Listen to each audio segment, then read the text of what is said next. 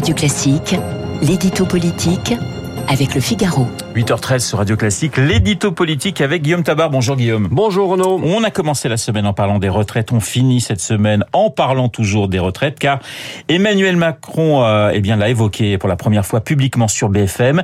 Sait-on maintenant comment cette réforme va se faire Guillaume? Alors vous avez raison de préciser que c'est sa première prise de parole publique sur le sujet, car euh, il y a deux semaines, Emmanuel Macron avait parlé des retraites lors d'une rencontre off, hein, comme on dit, avec la presse présidentielle.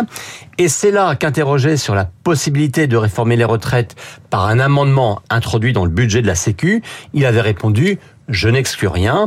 Depuis, tout le monde est parti sur cette hypothèse sans qu'elle soit formellement décidée et encore moins annoncée.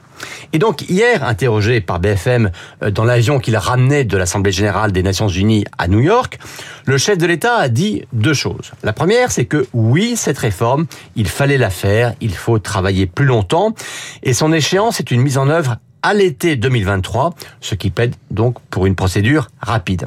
Mais deux, il a dit qu'il fallait la faire de manière transparente et apaisée et qu'il revenait au gouvernement et au Parlement de trouver la bonne manœuvre. Ces manœuvres, c'est le mot qu'il a employé. Alors que peut-on conclure euh, de ces deux points? Bien à la fois une détermination à faire la réforme et à la faire vite, mais une certaine distance sur la méthode. Vous noterez, alors qu'on disait que c'est lui qui voulait cet amendement au PLFSS, qu'il renvoie la balle au gouvernement et au Parlement. Pour résumer, il leur dit trouver le moyen d'aboutir. Moi, je ne suis pas arc-bouté sur une procédure. Et c'est cette petite évolution, peut-être pas de l'intention présidentielle, mais en tout cas de la perception de cette intention, qui change tout. C'est une première étape vers un renoncement un passage en force au profit sans doute d'un projet de loi spécifique qui pourrait être débattu en janvier 2003. Et c'est sans doute ce qu'Elisabeth Borne annoncera lundi matin. Et c'est ce qu'annonce effectivement également le Parisien euh, ce matin. Cela signifie-t-il, Guillaume, que le chef de l'État a pris conscience d'un risque de blocage et en a pris peur? Alors, ça dépend de ce qu'on appelle blocage.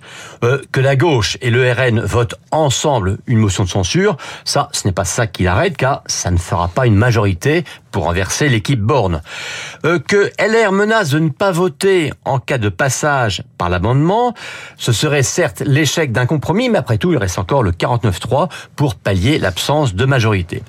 Par contre, ce qui inquiète Macron, c'est que sa majorité se déchire ou se rebelle. On avait déjà, et ça on en parlait au début de la semaine, le modem prêt à voter contre un amendement qui réformerait les retraites. Mais hier, c'est la présidente de l'Assemblée nationale, Yael Braun-Pivet, qui a dit haut et fort que cette solution n'était pas la bonne.